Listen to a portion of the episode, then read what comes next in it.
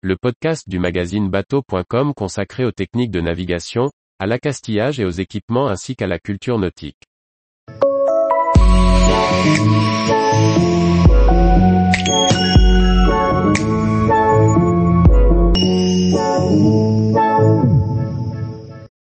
Comment bien préparer et anticiper l'échouage de son bateau?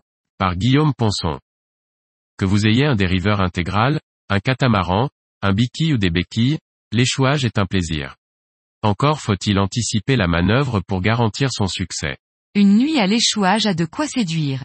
Encore faut-il bien s'y prendre. Voici quelques conseils pour le faire en toute sécurité. Les choix de la zone d'échouage et du timing sont primordiaux. Notre zone doit être idéalement plane, avec de préférence un fond de sable voire de vase pas trop molle, protégé des vagues et de la houle. Cette dernière doit absolument être proscrite, car avec la houle, le bateau pourrait frapper le fond de tout son poids au moment critique de l'échouage ou du déséchouage. Il faut aussi regarder la marée et son coefficient. L'amplitude doit être suffisante pour un échouage complet. L'idéal est de prévoir une bonne amplitude et d'échouer à mi-marée environ, afin de limiter la période critique de l'échouage et du déséchouage. Si à marée haute la profondeur est faible, il faut absolument s'assurer que vous pourrez déséchouer. Ça sera le cas si le coefficient augmente. Sinon, il faut prendre une marge suffisante pour qu'à la prochaine marée haute, on puisse dégager le bateau.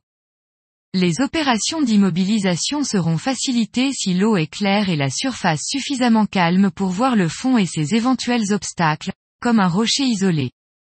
Enfin, le marnage implique généralement du courant. En général, ce dernier est notre ami, car il aide à immobiliser le bateau, et lisse la surface de l'eau. Mais celui-ci peut aussi creuser le sable ou la vase. Il faudra prévoir qu'il peut s'inverser entre l'échouage et le déséchouage. L'idéal est de se trouver dans une zone suffisamment grande et plate pour se contenter de mettre simplement l'ancre principale. Il faut envoyer suffisamment de chaînes pour s'immobiliser, mais pas trop, afin de limiter le rayon d'évitage et de pouvoir effectuer des réglages au besoin. Si la zone d'échouage est réduite, parce qu'il y a des obstacles ou parce que la zone saine est limitée, il faudra échouer avec deux ancres. Elles seront disposées de manière à ce que le courant immobilise complètement le bateau, et que l'on puisse agir sur les chaînes ou les câbleaux pour optimiser notre position. L'ancre secondaire devra certainement être déplacée pour le déséchouage on s'assurera à l'approche de la zone que la valeur du sondeur est stable. Une fois immobilisé, s'armer d'un fil à plomb et s'assurer que tout autour du bateau la hauteur d'eau est stable. Pour cela, on peut disposer une pince à linge comme repère sur le fil. Si tout a été bien préparé, ces moments critiques seront imperceptibles. Ne pas oublier de fermer les vannes au cas où, et prévoir que l'eau de mer ne sera plus disponible dans le bateau. À marée basse, nous avons l'habitude de retirer l'encre secondaire et redisposer l'encre principale de manière à faciliter le déséchouage. En l'occurrence, déplacer l'encre et tendre la chaîne de manière à ce que le bateau soit attiré vers la zone profonde. Ainsi, le dégagement sera facilité et accéléré.